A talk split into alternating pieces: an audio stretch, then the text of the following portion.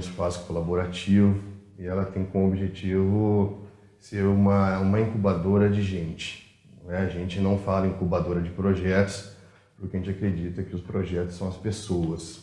Uma coisa que eu aprendi nos últimos anos é não escrever mais projetos. Porque quando você escreve projeto, ele vai para a gaveta, não é?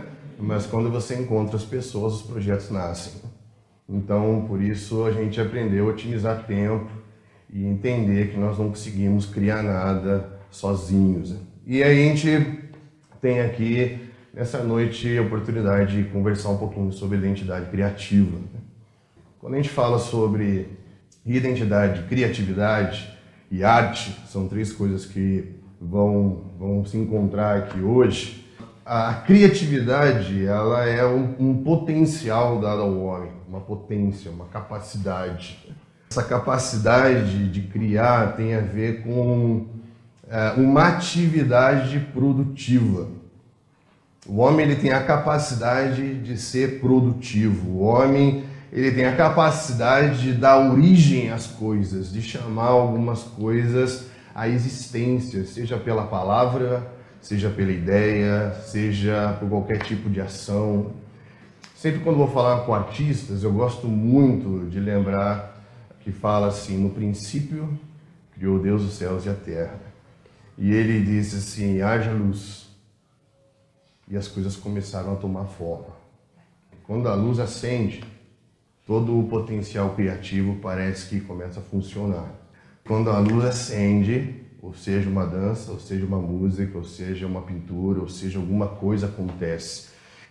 Essa identidade criativa, ela vem justamente dessa iluminação. A iluminação que nos permite ver, a iluminação que nos permite perceber, a iluminação que nos permite desenvolver a potencialidade criativa que existe dentro de cada um de nós. A identidade criativa, o criar, ele não só depende da luz, mas ele traz luz. A criatividade, para mim, é como você está grávido de algo. A criatividade é você conceber, conceber ideias, é você conceber pensamentos, e você vai perceber que homens que não têm muita iluminação, homens sem muita clareza, tornamos vazios, nós nos tornamos uh, sem nenhum desejo de produzir algo. Quando nós vamos trabalhar com adolescentes, trabalhar com jovens, principalmente quando a gente trabalha dentro de algumas comunidades, a gente percebe muita falta de perspectiva, muita falta de visão de futuro. E quando você não tem nenhum estímulo para produzir algo, você se torna vazio. E quando você não sabe quem você é, você simplesmente vai se adaptar ao meio que você está. E você vai ser produto do meio e não vai produzir algo para transformar o meio. Nós vamos perceber pessoas que são produto do lugar em que elas estão e pessoas que, quando são de alguma maneira iluminadas e conseguem ter uma perspectiva, uma clareza, uma visão, é como se ela tivesse ficado grávido de algo e ele começa a conceber algo que não mais apenas vai ser um produto do lugar em que ele está, mas vai produzir algo no lugar em que ele está. Aí nós encontramos a nossa identidade criativa, porque o homem ele existe para produzir algo. Por isso que as mulheres têm útero e o homem sementes.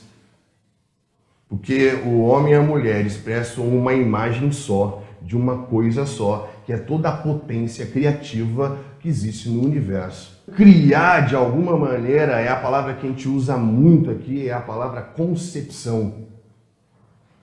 Tudo aquilo que nós olhamos à nossa volta, que é materializado, existiu a partir de uma realidade invisível e subjetiva, que foi concebida, que foi gerada. Isso é a criatividade. O que é gente criativa? É gente que o tempo todo está em atividade de concepção. E quando você não está mais em atividade, concebendo ideias, pensamentos e coisas que podem mudar o meio em que você está, você adoece, você deprime, você já não tem mais vontade de viver. Porque o que é a criatividade? É conceber. Conceber é gerar vida. E se eu não estou mais concebendo, eu deixo de viver. E para que viver?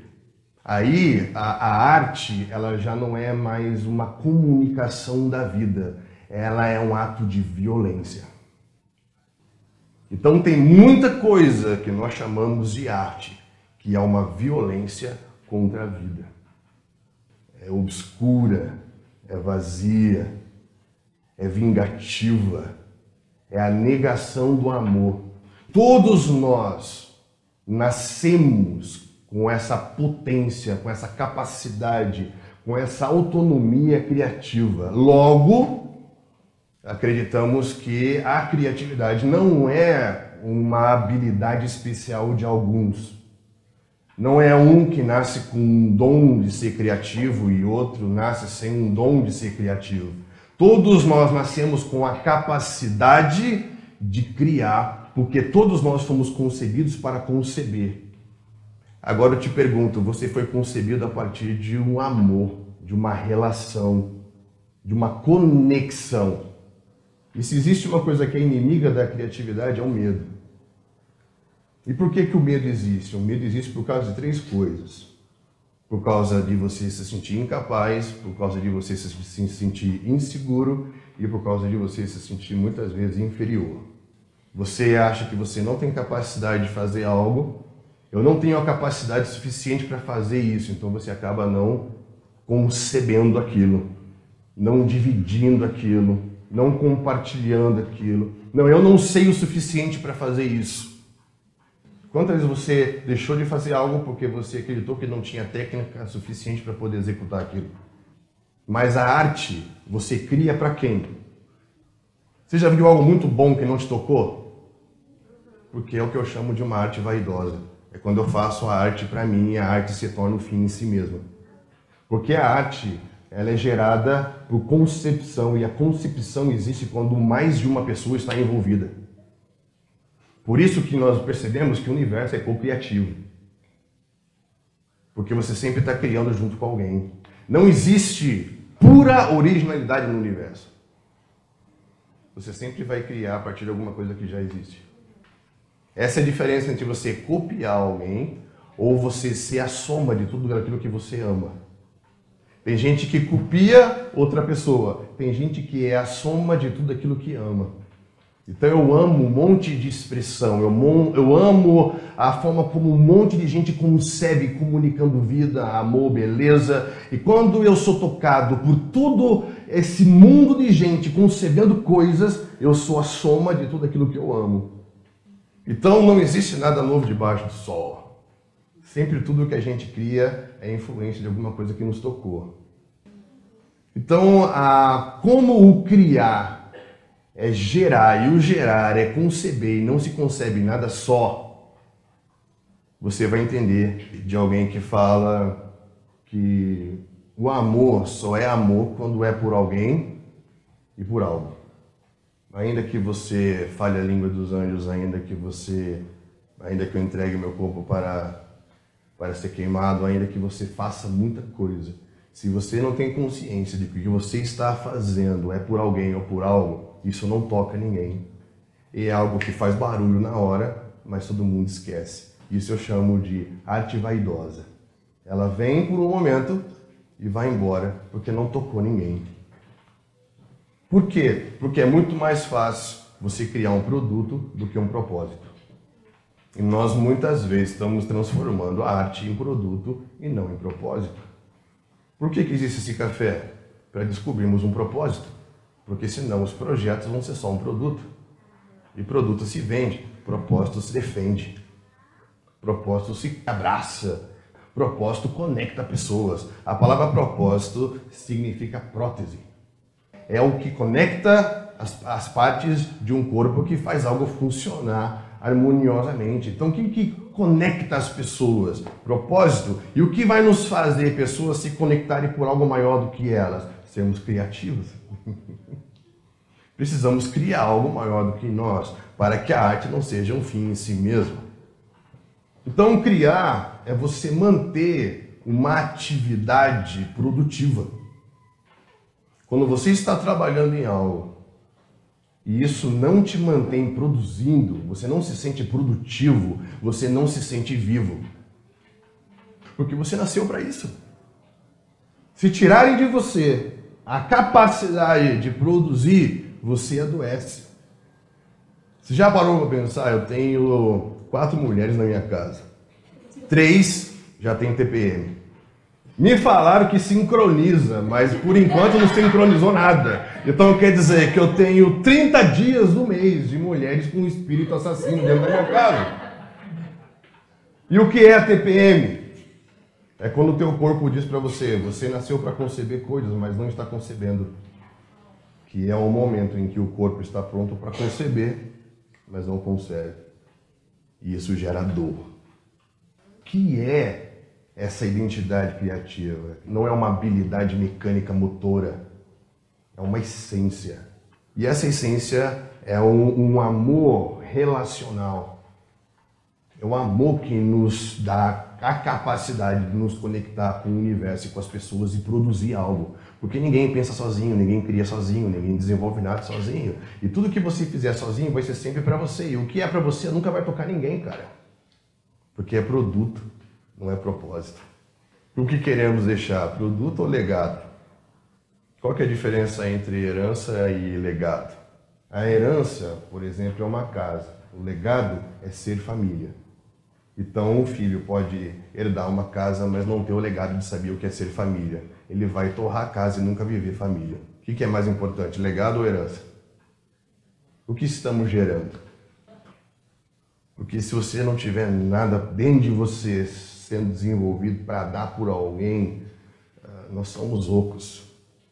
Você abraça uma pessoa, ela não te comunica nada, porque parece que ela não tem espírito. Por isso que muitas pessoas não gostam de falar, porque quando você fala, você não fala, você sopra. E quando você sopra, você libera o espírito que está dentro de você. Então, talvez o que a gente tenha não é timidez, mas é uma falta de algo dentro de nós que a gente gosta de dividir com as pessoas. Porque o ser criativo é você estar grávido de um pensamento, de uma ideia, de alguma coisa que foi gerada por amor. Tudo que é gerado por amor nunca é por você, sempre é por alguém, por algo. Porque se o amor é o desejo pelo que eu não tenho, quando eu tenho eu já não desejo mais. Se eu não desejo mais, logo, logo já não amo mais. E aí, de repente, o amor que revolucionou a história, que é o amor ágape porque é o amor que não está fundamentado no desejo pelo que eu não tenho e, da, e do curtir o que eu já tenho, mas é quando eu me dou para me conectar com as pessoas. E Jesus Cristo ele fala assim que toda a vida ela pode funcionar sobre dois, dois, duas leis. Primeiro, ama a Deus e ama o próximo mais do que você. Porque você sempre vai estar pensando em algo além de você e maior do que você.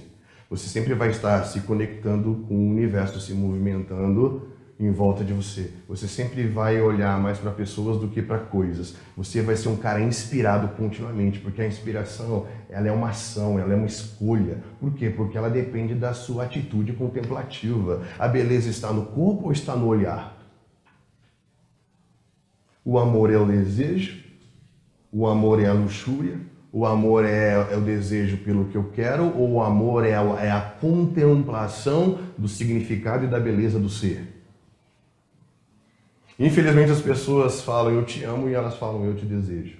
Mas o amor ele é generoso, ele não é egoísta. E aí o amor vai fazer você entender a beleza. E a beleza, segundo Platão, ela fala que ela não existe para ser usada, mas para ser contemplada. E a gente desenvolveu um conceito de beleza utilitário. Por quê? Porque é esse tipo de amor que nos move.